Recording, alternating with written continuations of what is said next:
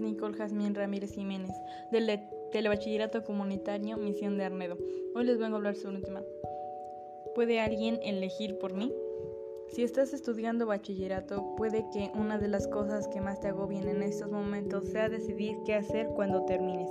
Es posible que sientas la presión de tener que elegir sin disponer de suficiente información y, sobre todo, sin tener nada claro si acertarás o no.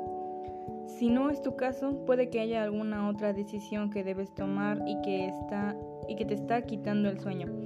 O a lo mejor conoces a alguien que se encuentra en esta situación y has pensado en ayudarle dándole consejo.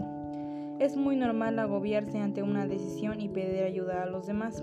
Cuando no sabemos qué hacer, a veces nos acercamos a una persona que tenemos en alta estima y le preguntamos qué haría en nuestro lugar. ¿Eres de los que piden consejo cuando no saben qué hacer? ¿Has aconsejado alguna vez? ¿Es bueno dar consejos? ¿Es bueno pedir que nos aconsejen? ¿Podemos elegir por otros? ¿Pueden los demás hacerlo por ti? ¿Nos convertimos en responsables de la vida de otras personas cuando siguen nuestros consejos? ¿Por qué cuesta tanto elegir? ¿Nos da miedo la libertad? ¿Podemos eludir la responsabilidad de elegir? ¿Por qué te agobias tanto cuando tienes que hacerlo? Algo muy interesante de este tema habla sobre una teoría interesante sobre por qué nos da miedo elegir. Hablamos de él en el capítulo 7 cuando estuvimos dialogando sobre Dios, pero deja que te cuente algo más sobre esta teoría.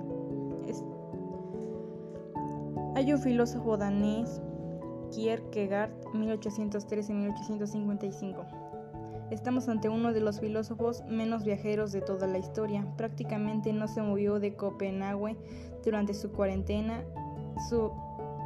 sus 42 años de vida. Dos acontecimientos determinaron el pensamiento de este filósofo. Uno tiene que ver con su padre y el otro con su novia. El primero ocurrió cuando tenía 22 años y marcó fuertemente su personalidad de adulto. Kierkegaard se refiere a este hecho como un gran terremoto que sacudió a la familia. Parece ser que su padre confesó haber abusado de su madre cuando ésta trabajaba para él como sirvienta. Para echar más leña al fuego, el abuso se produjo mientras el padre guardaba luto por la muerte de su primera esposa, así que se entiende que Kierkegaard se tome tan en serio el problema fisiológico de la culpa. El segundo de los acontecimientos es una decisión que te resultará difícil de entender. Kierkegaard dejó a Regine, su novia, justo antes de casarse, aunque estaba enamorado apasionadamente de ella. ¿Por qué hizo tal cosa? Porque el filósofo estaba convencido de que nunca la iba a hacer feliz. El joven enamorado sufrió mucho hasta el punto de llegar a automutilarse.